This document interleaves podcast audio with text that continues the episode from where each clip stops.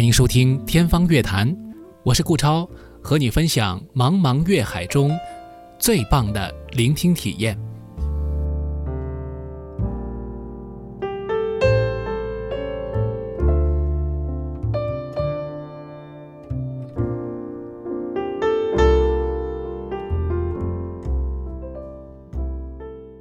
本节目与魔都电台 Radio Blog 联合制作。天方乐坛，我是顾超。那今天呢，我们这个天方三人组啊，又这个聚首了。呃，首先呢，就是有请出呃沙老师和博乔老师。 嗯、大家好，我是安青。嗯，大家好，我是博乔。今天我们三个人来一起聊天啊，其实是因为啊、沙老师之前呢，在他的个人微信号上面发了一篇文章，他的微信公众号大家可能很多朋友都订阅了吧？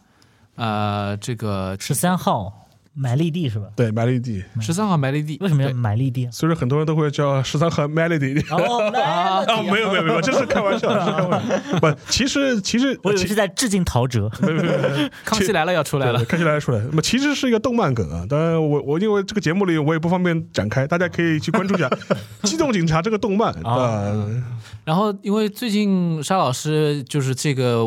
微信订阅号，其实很多文章都会分享一些生活当中接触到好玩的东西啊，嗯，所以一直我也有看。然后呢，正好就看到了写到这个 Ron Carter，嗯所以我觉得，哎，这个话题我们可以聊一聊。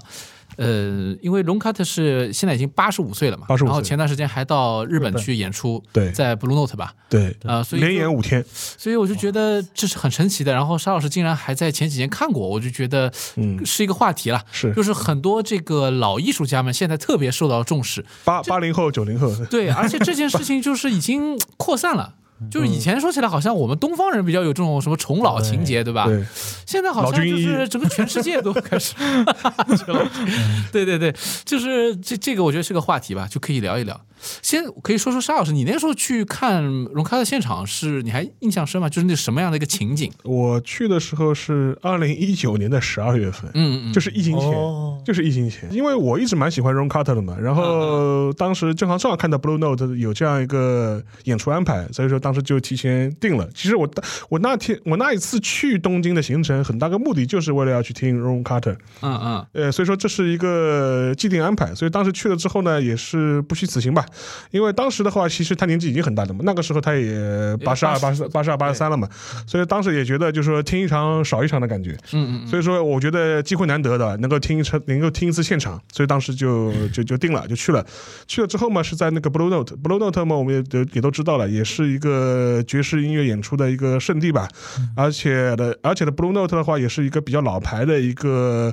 呃场所。然后你去那边的话，整个氛围呢，就是你明显感觉到都是一批呃老中青的爵士爱好者，而且整个一个状态呢，它跟那种呃专业的演出场所呢又不太一样，又不太一样，因为相对来说它没有那么大。而且另外一点的话，它又兼具了比如说餐厅啊，或者是酒吧的这种上海 Blue Note 也是这功能呃，对，上海的林肯中心，呃，Blue Note 好像也是也是这样也哎有是的也有也有，但但上海 Blue Note 跟东京 Blue Note，我始终怀疑他们俩到底什么关系的。嗯，平行吧，各自管各自吧。对呃，而且我觉得就是差的比较远啊。说实，我这开诚布公的讲一句，这是这就是，但是那个呃，就是整整体感觉的话也是非常好。哎，当时的话，呃，Ron Carter 他八十三左右，但是他基本上整个一个状态还是比较好的，嗯而且的话也是精神抖擞。而且老爷子也非常喜欢在舞台上唠嗑，哦，呃对啊他也会是讲的，他会他会讲的，他会他也蛮喜欢，就是跟那个下面的观众啊有一些互动。真沙嗓，而且另外一点的话，他有一点的话是，他蛮喜欢日本的，是吧？而且经常来日本。嗯，呃，嗯据说呢，他可能也是跟日本的他这个爵士乐的市场相对来说也是比较蓬勃也有关系，所以说呢，他还是蛮喜欢来日本的。嗯而且 Blue Note 也是他常来的一个日本的一个演出场所，整个一个过程呢，当然是非常的享受。而且当时因为 Blue Note 它有一点的话，很多大部分的位置都是先到先得，嗯，他等于是等于是，所以说你到的越早，他会把你， 你可以把会把你安排的离那个舞台越近。尤其这种小的这种 live house 的这样的场合嘛，就是这种呃位置嘛也是比较好。当时我我好像就是坐在他的一个呃侧面的一个前方，就是大概离我不到两米的这样一个距距离，所以说也是一个比较好的一个享受吧。所以说整个过程是印象的非常深，而且 Ron Carter 嘛，他的一些演出的一些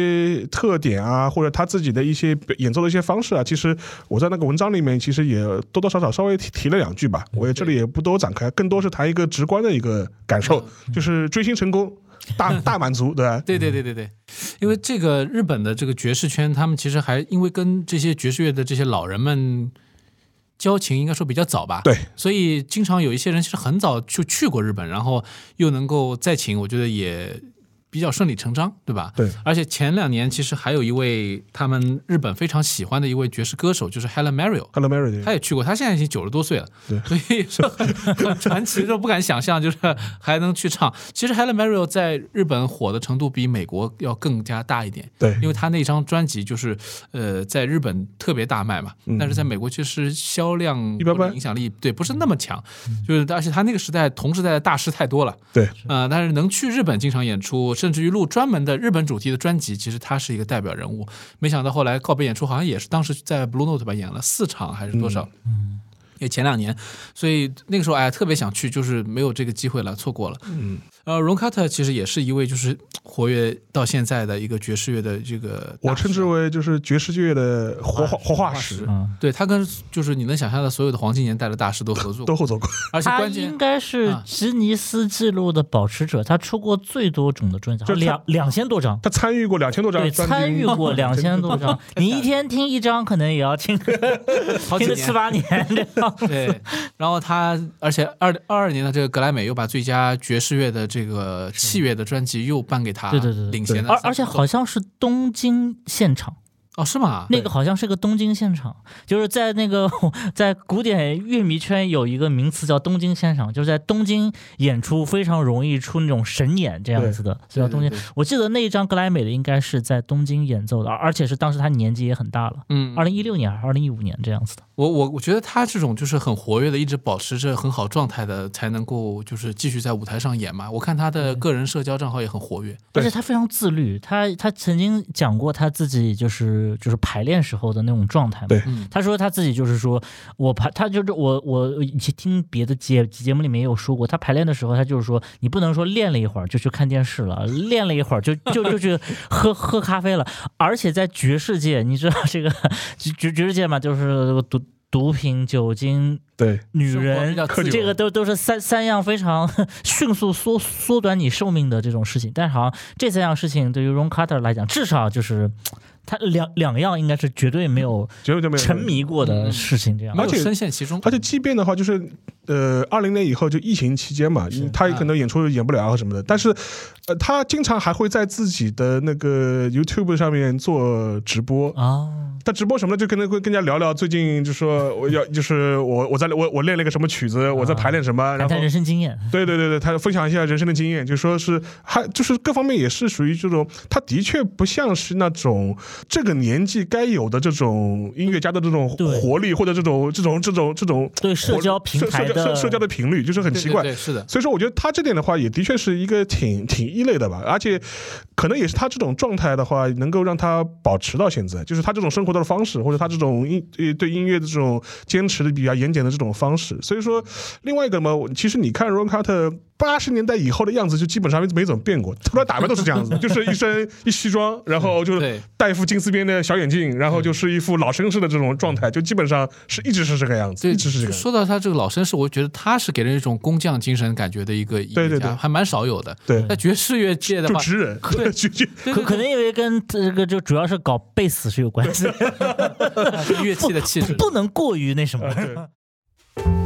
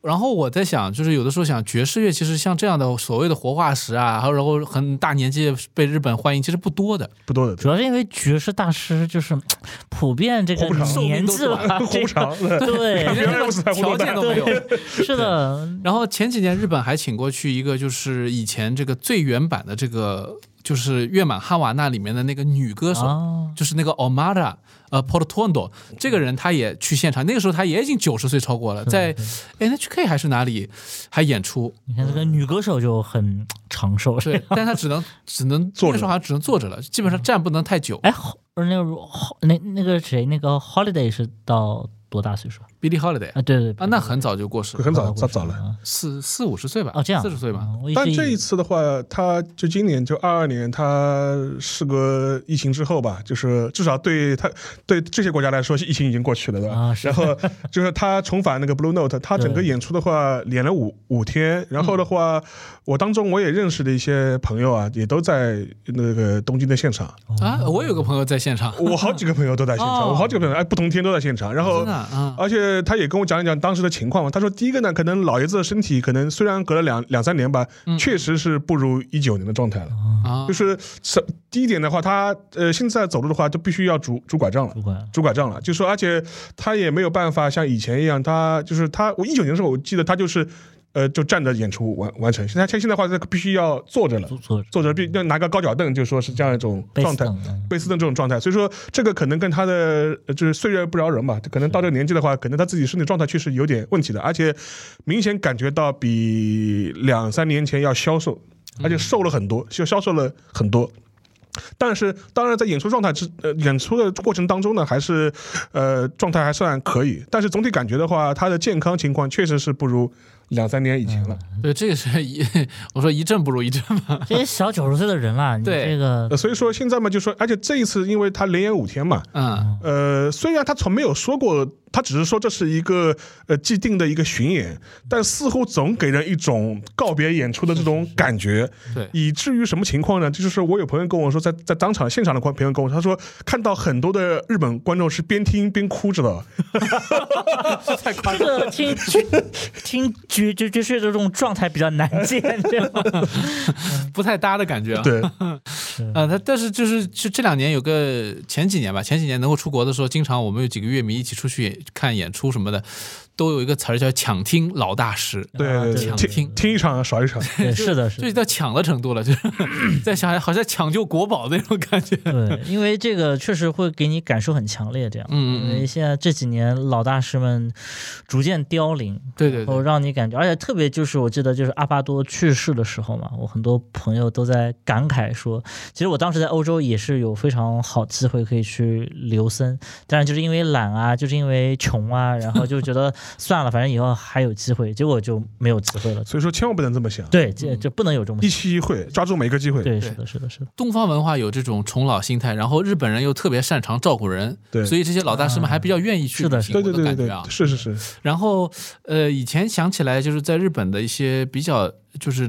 基本上爵士乐的这些呃老的老先生能出来，就是能到日本去，已经很就很不容易了。嗯就是能到中国来，就相对来说少一些。嗯，那对我们给他定一下老多老的概念，多老算老？嗯是六零后、七零后还是八 零后？哎，我们可以，这本来我是想说九零后嘛嗯，那九零后好像太太为 难了，太为难了。就是这个尺子已经哎，这这不要个太高了。最最近这个这个这个有位钢琴家啦，这个这个布里尼这样子的布里尼嗯毛毛里斯布布里尼，在这个这个萨尔斯堡音乐节本来是有一场演出，对，但最后是临时当天早上宣布，好，而且好像据说观众已经进场了，他们是在现场宣布不演的这样子的，嗯因为、哦，对对对，我我听到的消，因为就因为那个萨尔斯堡音乐节很多演出是安排在早上、下午，就是它是嗯演、演一天嘛，这样子的，它是早场这样子的。然后据说就是波波里尼因为心脏不适，引起了很多人的这个恐慌这样子的。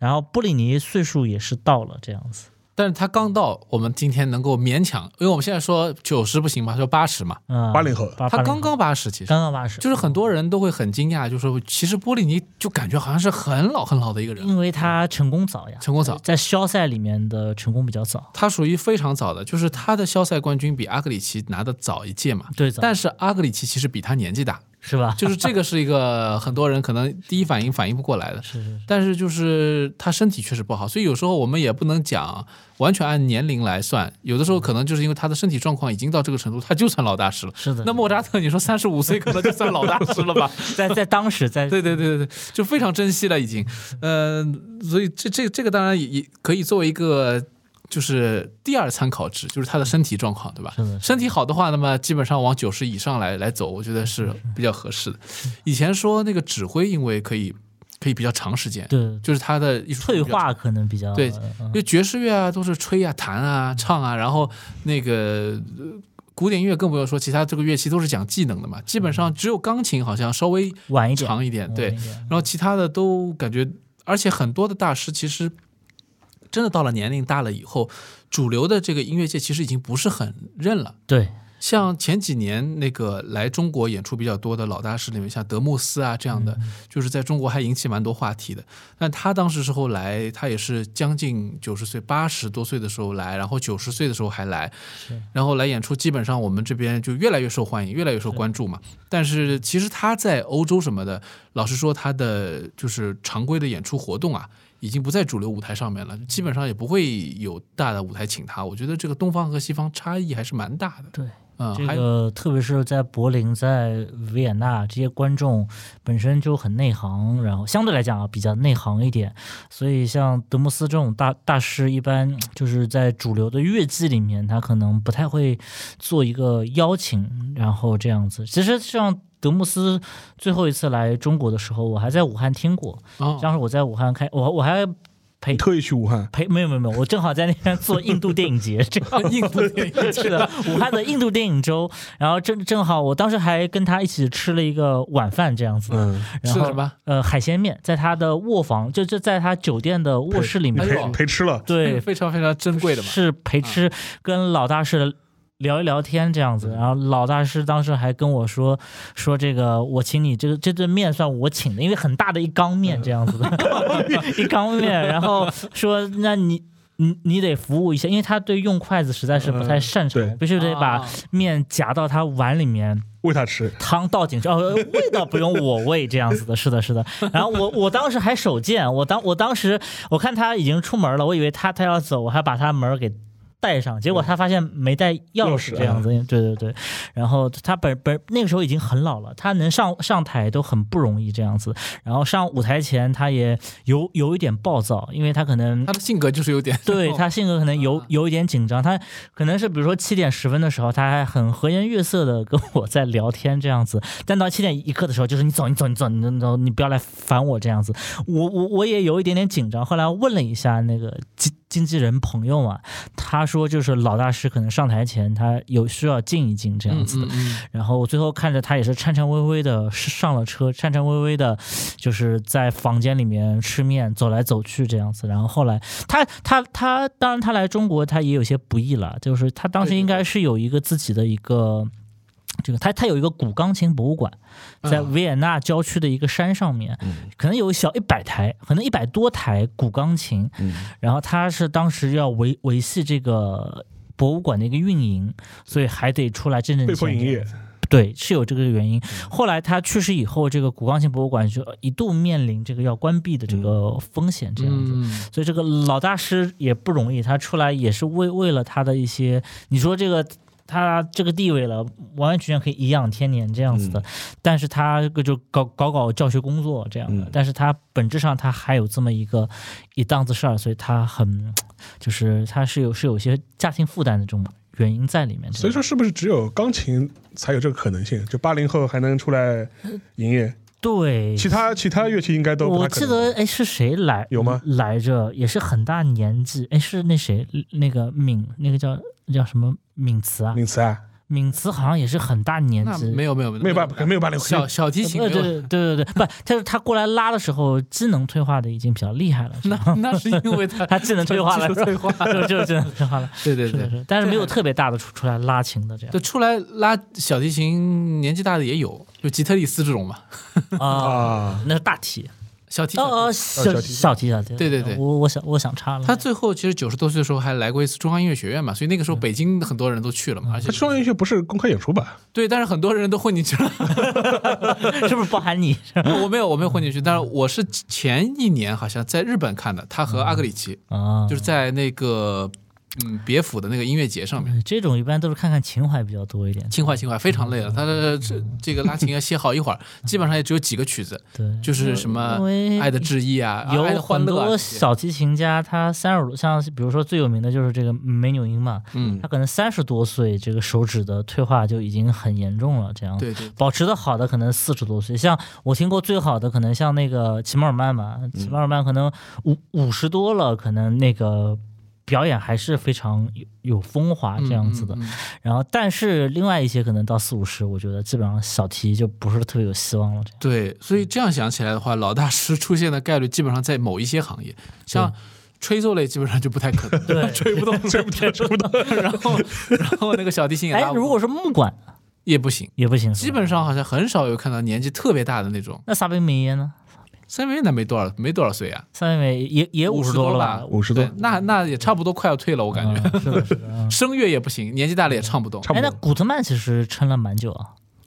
对嗯，古古古特特曼曼是是撑了比较久这样子的。对，但是他最后几次来，我印象当中他是这个状态也不太好，嗯，演老萧我记得，对，状态也不太好。有一次是拉巴赫，我记得那个不是最后一次吧，但是、呃，感觉也很嗯对这个弦乐家就就就这个这个就就是他经常会有一个呃，就说难听点叫货不对版的一个情况。对等到老老大是真的名气已经上上来来了已经他的挣到巅峰了，其实几乎记忆我下降了完全不是他记忆的对巅峰期对。我我觉得有有一个人是这个名气和技术是同同时到巅峰的，就是像苏格洛夫就就是这样子。啊，啊那，苏格洛夫在他名气最高的时候，其实也是他技术比较巅峰。虽然这这几年有点从小退风衣和录音上听，他机能是有点下降了，这样子。嗯，是的，但是他就是因为之前可能没有受到太多商业的对的，这种对的包装嘛，对的现在开始有唱片公司主流的像 DG 这 DG 样的嗯签约了以后，就会好像感觉回到事业。对说起这个事儿，就特别可以提一个，就是美国的一个女钢琴家叫 Ruth Slantinska，啊。这个人其实斯之莱琴前斯卡其实，在那个指尖上的音哎乐出过一本书，对对，她以前出过出过一些传记，啊，对。对然后而且那个焦元溥在他的这个呃《游游戏戏黑白》里面嗯也我做访过编过子她这样的，嗯，对，对吧？访过对他，对然后，嗯、但是这位老太太呢，其实之前有一段时间基本上被主流的这些商业的遗忘了，嗯她基本上没有什么大的经纪人。嗯然后呢，她的唱片是年轻的时候在。迪卡也是主流的，但是是美国迪卡出的。嗯、那么这个老太太应该是一个，我记得她是波兰的什么的后裔吧、啊，对对对，但是她是在美国长大成的长大的。小时候特别牛，对就是跟跟的那些老师都是这个，对我们说现在说起来是上古级的大师，对斯拉文斯基吧，我记得他在坐船的时候他，可能见过，对，然后他的钢琴老师里面有那个拉赫玛尼诺夫，嗯是， 然后有那个巴克豪斯，对这个有施纳贝呢尔，就是说说就是可能就是见过 稍微上过上过一些课，上过一些课，指点过，对但还有什不么应该是那种作诗那个级别。对，但是就是说有给他上过课的老师里面，包括了当时说所有就是能想到的大师，我忘了是不是他，好好还有像鲁是宾斯他坦。什么的，对，说他在那个船上面嘛，然后正好那个好像斯特拉文斯基也在那艘船上面，他爸就让他，而且那个船上也是有一台钢琴的，他爸就让他去弹斯特拉文斯基的曲目，悄悄的先练，找斯特拉文斯基不在的时候，把斯特拉文斯基特别难的一些曲目给练，然后就等着斯特拉文斯基可能去，比如说去餐餐厅吃饭的时候对，对，吸引他的注意啊，，对，拼命的弹这样子的，然后好像最后斯拉文斯基真的就注意到了这个对小姑娘，这个这个这个这个成名的过程也是有一点，好像是她，因为那个时候我做编辑也是五六年前了，我嗯也也有有一点点忘这样子的，是的，嗯，应该是她这样，然后。比较巧的就是，因为我前几年正好去日本的时候，应该是一九年吧，去日本的时候就顺便看到了，就是我那个时候真的是就是体现出我是个真正的东方人， 然后非常的崇老，因为我那时候真的不知道他，因为他年轻时候发了那两张黑胶以后，他后来其实基本上包括在迪吉也发了一张黑胶，但是后来就没有什么商业的合作，然后他在美国就是一个比较普通的一个钢琴家，然后呃，我那次去日本，我就在三得利门口，我看到这个他的演出信息，我就想，哎，这个人怎么回事啊？然后他就是介绍，就可能简单的就是写说是九十岁以上的这个九十岁的钢琴家嘛。然后我就在想，哎呀，九十岁可能谈但是对，但是主办方不是一个很大牌的什么主办方，嗯呃，自己就是私人的一个租场的项目，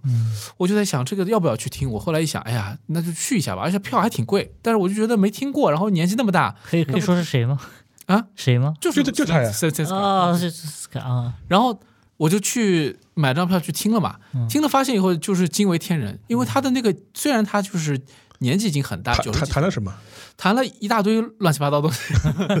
呃，什么巴赫、肖斯塔科维奇前奏曲嗯啊、赋格，然后就是还有一些其他的肖邦啊什么的，拉赫玛尼诺夫都弹，嗯呃，勃拉姆 斯，勃拉姆九斯十多岁还能弹这么而且勃拉姆斯他弹的是那个狂想曲哦，啊、呃基本上就是速度慢一点点点的啊，但是他还能控制住，而且就是基本上风貌呈现的非常完整。嗯我当时就在想，他的这个风格真的就是老唱片里面听那种老大师的风格，啊，就是这个很很珍贵嘛，你就对对嗯听不对到那种诠释，那种对于声音的概念，对于就是句子的那种解读的概念。根据哎，结果后来才发现他是一个大师，然后发现哦，原来日本有一批人一直支持他对，嗯啊、然后呢，后来回来以后，就是到了二零年，其实他后来就因为疫情，就是再想去日本的时候就没不了了去。嗯，那现在他还是健在，但是不知道他现在身体怎么样啊。嗯但是后来就有一件事情，就是这两年就是呃。迪卡又给他发了唱片，就环球唱片哦嗯等于又给他发了新的录音，而且是他的就是讲他的人生啊什么，还给他拍了一个纪录片什么的，嗯也是把他重新做一个一个所谓的炒作。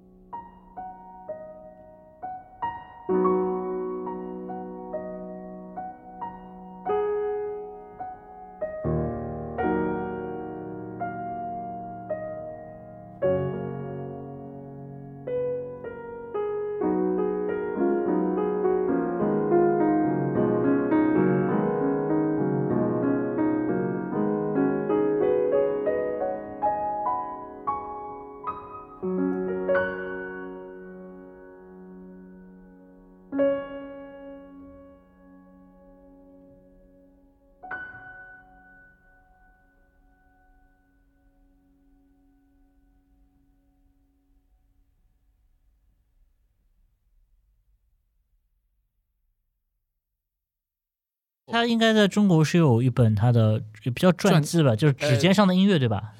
呃，是有一本应该叫《直指尖上的音乐》，我记得。讲他的就是个人的经历对，的，他以前也被他爸逼得比较辛苦这样子的。嗯嗯然后呢，有本人又是个美国人，美美国人在古典音乐市场上他就比较吃亏。这个就跟你说这个英国演员和美国演员一样，你感觉英国演演员就都都都。都是那种牛剑毕业啊，然后演过莎剧的底子啊，这样子感觉上就比较好一点。那然后这个音乐方面其实也也有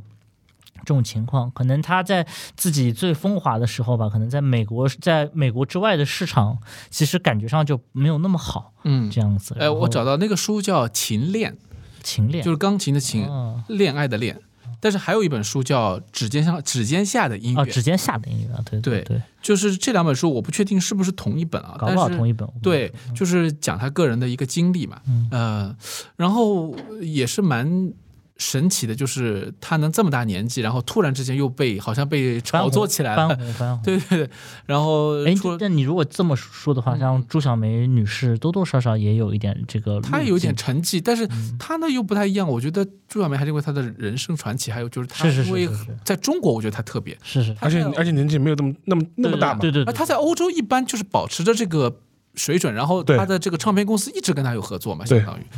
呃，但是 s 兰 a n c i s c a 就属于那种突然之间又回到公众视野的那种感觉，就之前就是大家其实都不太在意了，只有日本在一直在跟她合作做演出啊什么的。她在美国就可能去做做评委啊、教教书啊什么的，过过自己的生活也很很惬意啊。是呃，反正这种情况我就很惊讶，因为以前比如说像环球唱片的那些大的一些厂牌，不太会有这种，就是说好像很久不签约的人，然后他年纪大了。哎，我是不是再跟你合作一下？基本上不太会有这种意识嘛，就说我肯定是推一波新人嘛，对对吧？我既然已经放弃你了，我就肯定是推一波新人，然后继续一代一代的去挖掘新的这个未来的这个这个可能成功的这种钢琴家或者音乐家。但是，呃，这个是一个属属于一个特例吧，属于特例，好像真的印象当中没有。但是就像前面博翔说的那个索科洛夫，其实也是刚刚发掘，对，嗯就是也是从第一集把他从一个比较小的一个厂牌里面挖掘出来或者挖过来，然后发他唱片，也是意识到了哦，他其实是有流量的，所谓的所谓流量嘛，啊、就可以嘖充分利用的感觉。这种情况好像还是就是钢琴还算是不算是最多的，你觉得什么比较？好像是更多指挥更多，啊，指挥更指多挥啊，更不，最近有名的布布仙人布隆斯泰特，这值得很值得一说的，因为嗯布隆斯他九十岁的时候，感觉全世界的各个乐团跟他合作过的都在向他祝贺嘛。对那么日本有 NHK 啊嗯，啊柏林爱乐对吧？在欧洲或者是其他的一些欧洲的一些主流的乐团，其实嗯基本上都是。但是过去他一直对，不是说是他是一流指挥里面比较，就是上位好好像似乎不是那么受大众关注、对追捧和这种推崇的这么一位大师这样子的，对好像一流乐团他他执掌过哪个哪些一一流，就是他真的做这个总监和这个德雷斯顿嘛，德雷斯顿他也啊、那。对，德德当然，德累斯顿非常优秀啊，作为世界上最古老的乐这个交响乐团这样子的，但是也是是的很低调的一个，对，但是跟他对还是挺有点有点像那种。对吧？你你说这些团来来来来中国是吧？柏林爱乐嗯对吧？维维也纳，哪怕来维也纳国家交响乐团都都很受追捧，这样，但嗯德累斯顿这个感觉就稍微可能低一点这样子就莱比锡格万豪斯吧，啊。但是也差不多，就是都是这一类的嗯，一线团，一线团一，线团，啊实力实力强劲的历史有悠久的团，对啊对做过就是做过这个音乐总监，对啊。但那个时候好像也也不是唱片公司力挺的这种人物这样子。应该不是，因为他前一任是影响力特别大的这个马舒尔嗯，，马索尔库尔托啊马马索后后一任又是意大利的明星嘛，就尔，夏啊嗯夏伊夏伊，所以对他他好像就是一个过渡的这么一个角色。是的是的啊、嗯但是就是到了九十岁以后开始，他不断的有这 种 对，影啊片啊，然后后演出、啊，而且都是演那种非常那种深沉的曲目，都跟死亡有点关系的马九啊 这样嗯。我听过他两场嗯马九这样子哦的，是吗然后包括还有不久，都是演那些感觉老大是在快谢幕前比较爱演的那种莫安魂、德安魂是吧？这样子的，就我觉得他的风格，呃，还是比较阳光的，就他是个本身是个蛮给人感觉蛮积极的人，是呃，一个精神矍铄的老头嘛，是，嗯有点仙风道骨那意思。对对对，比较瘦，对但是说他真的是很仙到不至于，我有时候甚至觉得他像个小孩一样，对，就是特别的老顽童的那种感觉。嗯呃，但是现在大家因为就觉得他是个传奇嘛，因为这个演出活跃度特别高，进入九十岁以后，他甚至于哦是的排上了全世界什么最繁忙的职对，真的很忙。这个旅程，你如果从每个地方到每每个地方，光旅途其实就能把人折腾的很够呛。但是他反正我当时是在维也纳，哦，没有，我在萨尔茨堡音乐节、嗯听过他两场，全是马酒这样子的，这要站上一个多小一时，个多小时，这个这个体力对体力的要求也比较高，但但是像他这样子的，其实算是。嗯甚至不能说是翻红，我觉得就是过了九十岁，人生九十才开始的这种感觉会比较强烈一点，而且应该是从那个时候开始出出现了特别多他的风衣，就是他的很多以前可能大家比较喜欢的风衣，什么海海海丁克啊这样子，什么阿格里奇啊，大家会偷偷去录一下。对但是九十多岁以后，他的风衣反而变得非常抢手，是甚至做出了目录，就是风衣目录吧。对，付对风衣目录这样子，哪年哪月在哪个团演过一次这样子的，而且而且他老老的时候，更多的是以一种客座的态度对去跟他们合这种有很多这种深入合作这样的。对，就是我发现，就是身边的乐迷喜欢他的非常多，但是呢，就是真的把他作为，比如说，当你去拿他和比如历史上那些特别就是有艺术成就的那些大师们去比较的话，你也很难说他到底是在这方面有什么样突出的成绩。古典乐界廖化，所以，所以说，我就觉得是，嗯，就是比如说我们现在呃，从老大师的话，到底是因为他的艺术价值呢，对还是因为他的年纪？是的，是的，是因为他到了九十岁，我们是听个我们我是听个他的年纪，哎呦，九十岁都能弹成这样，真了不比起。较符合我们对于大师的想象。这样子对的嗯对，就所以说，我觉得这个可能可以可以值得对说这嗯到说到，因为我是觉得什么呢？就是一个嘛是生理性的退化，我觉得是对没有办法避免的。且不说你什么弹钢琴这种，就是手指还灵不灵活，是就是人的听力其实也会退化的，是的，对，尤其是对指挥这种状态的话，没，错没错，对高音部的这种。判断力的丧失，我觉得这是不可逆的。就是的是你的不可能说我八十五岁，我对高音部的敏锐捕捉力能力还是很强，这个是违背自然规律的。对对对对，所以说，罗伦卡德可以弹贝 斯嘛？就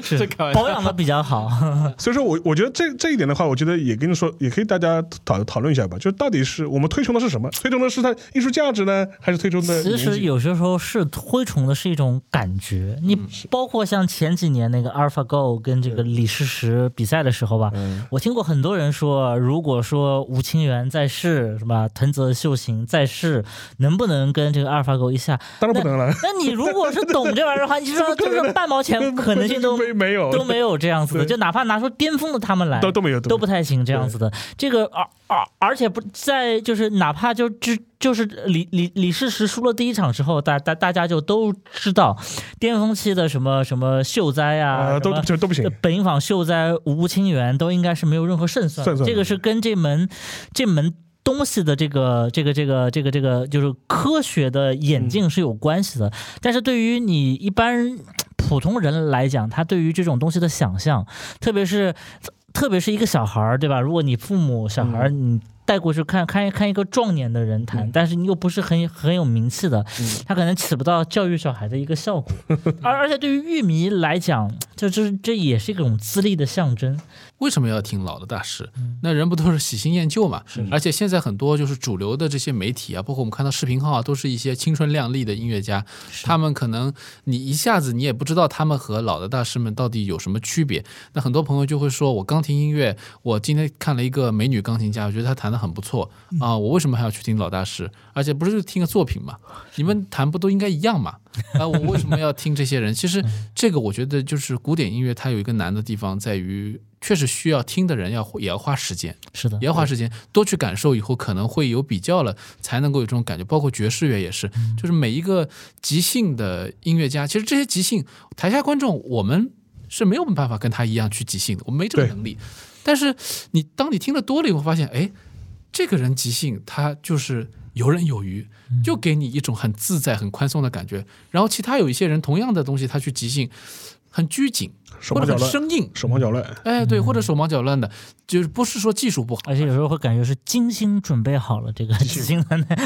对，准备的太好了，内容，没有嗯那种非常现场迸发的感觉。另外还还有一点吧，就是如果说这个老大师可能还保留了一点遗风吧，可能就是我当然指挥可能稍微少一点，就就是可能比如说在因为就是演奏方面也有一个从十九世纪到二十世纪过渡的问题嘛，那可能越走向是十九世纪，这些音乐家他自己对曲目的一些很随性的一些。你说改编也好，你说瞎弹也好，你说错错音也也好，以及他们那个时候对录音本身本质上没有那么关注，更多的是拿这玩意儿当成是一个自己去巡回演奏的一个广告商品一样啊，就是一个打知名度的这么一个东西。嗯然后反而他们更注重一些现场演奏这样子。但但是他们那个时候，就就比如说像科托，他错音很多，但他也不改，他也无所谓，比较自自由一点的。演奏，但现在的演奏呢，可能特别是一些就是古典音乐，它这个棚条件也非常好，录的就比较僵硬一点，比较生硬。它虽然很精确，非常非常准，嗯没有什么音是错的。然后就是最后后期的时候，这个声音工程师也可以把你修的非非非常精美这样子的。但是本质上音乐缺乏一种生动的灵力吧，这样子。这个在一些老大师身上，偶尔我们能看到的，像比如说我记记得最清楚就是古。那个古尔达嘛，那古尔达录了很多那种莫扎特的钢琴协，我就记得最清楚应该是个日版的，应该是第二二十七，就是他的正式的这个钢琴协奏曲里面最后一首，他到那个最后末乐章的时候弹的极度自由，甚至有很多切分的音这样子，已经完全不是莫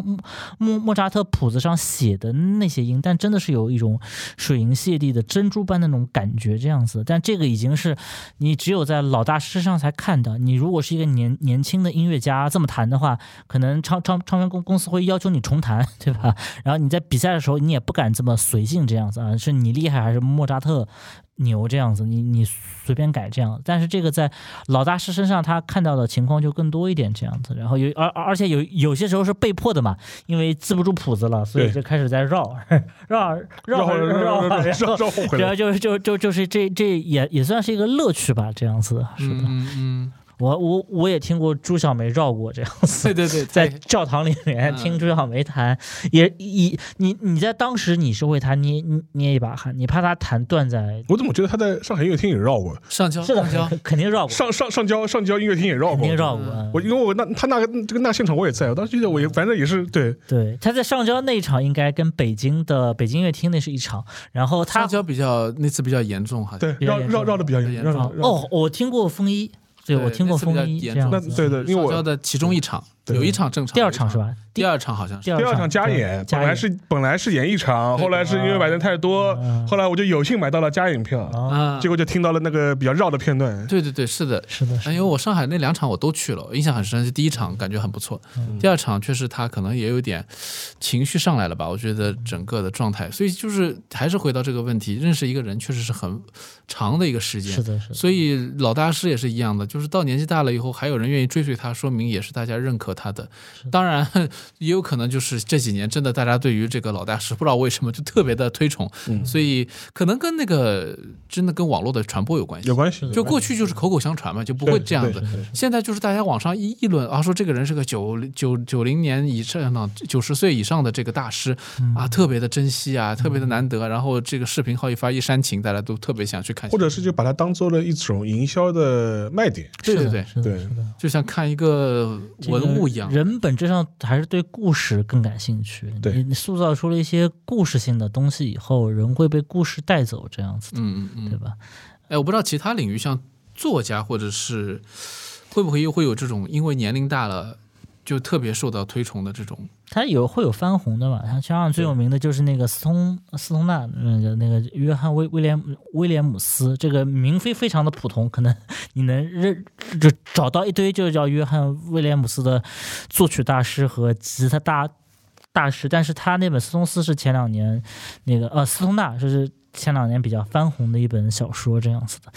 嗯，但但但是其他小小说领域其实比较少，比较少因为年纪大而这个嗯变得著名的比较少，这样。电影导演好像也不行。电影导演几乎没有，电影导演一般来讲就是看你一两部作品有没有作品本身很好，一般很难出现越老越值钱的这种情况。而且他都是靠自己的思维，就是靠作品嘛，因为是完全作品说话，是嗯的，是嗯的而且每部作品差异又那么大，对你不像有些东西，像古典，说实话，它还是有一个框架。我觉得它很很大重要一个地方就是，如果公众对这个东西的欣赏门槛越高，这个故事就越重要。对就比如说像围棋，你不懂，嗯我嗯嗯，古典音乐你听不来，你你很你自己很难判断它的好坏。对，这个时候故事就很重要。你电影是毕竟是个托大众艺术，这这不包括你小小说，你再怎么说你能看懂，就就算你很难欣欣赏一些就是纯文学作品，并不是对每一个人的欣赏门槛都是一样的，但是至少这个你读完以后对这个故事是有一个感觉的。但是像这个这个下棋啊，像古典乐啊，包括像。你像我们还说到军医就看病，对吧？你你你自己很难判断这个问题的前提下，所以我们特别推崇什么老中医， 对啊这种坐东堂西门诊， 对，就非非非常重要这样子。你你说就是这个嘛，更多是那个是相信经验吧，对，相信经验的，相嗯信嗯相信相信经验相。信经验，但是实际上医生也要看啊，我老中医可能行吧，但但我说说实话，就是外科医生七老八十在给你开刀，你敢吗？手都在抖。对啊， 这就是郭德纲说的嘛，那个老老中医从来没听说过老西医嘛， 老西 是医的，因为这个医生他也是特别做外科的嘛，对他也也是三十岁到四十啊最黄金的是技术活你技术活，就是他经验到了一定程度，然经后验和手法，体力还在，体力对还在在是。的，是的，对的就指标性比较强的东西，它可能还真的是要看年轻的。啊，包哦括像还我我想我想到还有一个重脑的 啊，寿司师傅，啊是的，是的啊，对这个而而且这个领域很奇怪，这个是一个普通人可以评判的一个，因为吃嘛，但是玄学， 对，但这个就是玄学这样子的， 老先生这个捏出来的，对用他那个皮肤给你捏出来的就是不一样。但但实际上来想这的话，因为其实也很清楚嘛，就是老人的味觉功能也是退化的，对的，对的他对于这种食色的一些判别方式啊，其实也是退化对的。，东京大饭店里面嘛，他那对师傅最后就是已经嘴里面都尝不出味道来了。对，但但还是但是可以凭经验，嗯对帮你做非常好吃的这个烤牛舌，这样嗯子对，但但所以说在在炖牛舌。炖牛舌，但但这个的话，我觉得某种程度来，我觉得是一个很好的隐喻的。嗯，是的，是的，其实很多行业其实都是这样子的，是的其实他的呃，就是生理上的技能确实在退化，他是更多是靠自己的经验对对对来把握这个火候，对不像以前是我烧了半天，我要尝一口，哎， 差不多了的。现在我觉得看着颜色，我觉得啊差不差不多那了。这个 就是建筑方面，我估计也是吧，就是老大师最后就看一看，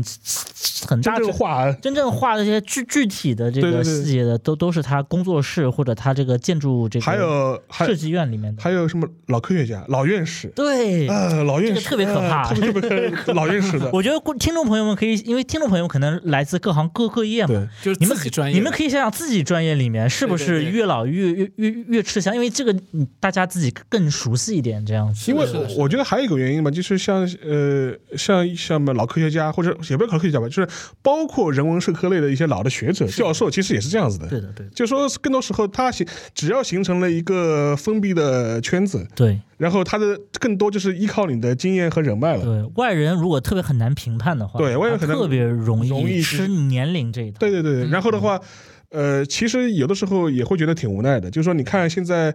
呃，有一些什么青年就青年教师要申请什么项目啊，对你现在看他发布课题，还都是一这帮老家伙们老在家伙听，们的六七十岁的老老家伙们，然后你然后呢，你就必须抱大腿，你对。必须抱个大腿才能有饭吃。而而且特别出现业业内这个范式大转换的时候，对这个最吃亏，因为对老家伙们可能还是抱着前面的范范式，式但新范式已经起来了，他们可能又看不上，对这个时候最吃亏。如果说你范式还没有转换的话，似乎可能还好，大家都都是在同一个轨道上来讨论问题的。但一旦范式转变，很有可能就出现外人看是你们老内行评新内行，但在内行人看可能就是外行评价那样内行，这个对会有这种情况在这样子的。当然，我们也都只是假设啊，就是今天聊了那么多关于这些老的艺术家或者是其他行业衍生出去的这些话题，其实归根结底就是答案不是唯一的。呃，每一个人我觉得就都是有一点警觉吧。作为观众来说嘛，就是我们去评判别的行业的时候，其实我们要留保留一点点敬畏心和这个距离感，不用太去相信某一个指标。是，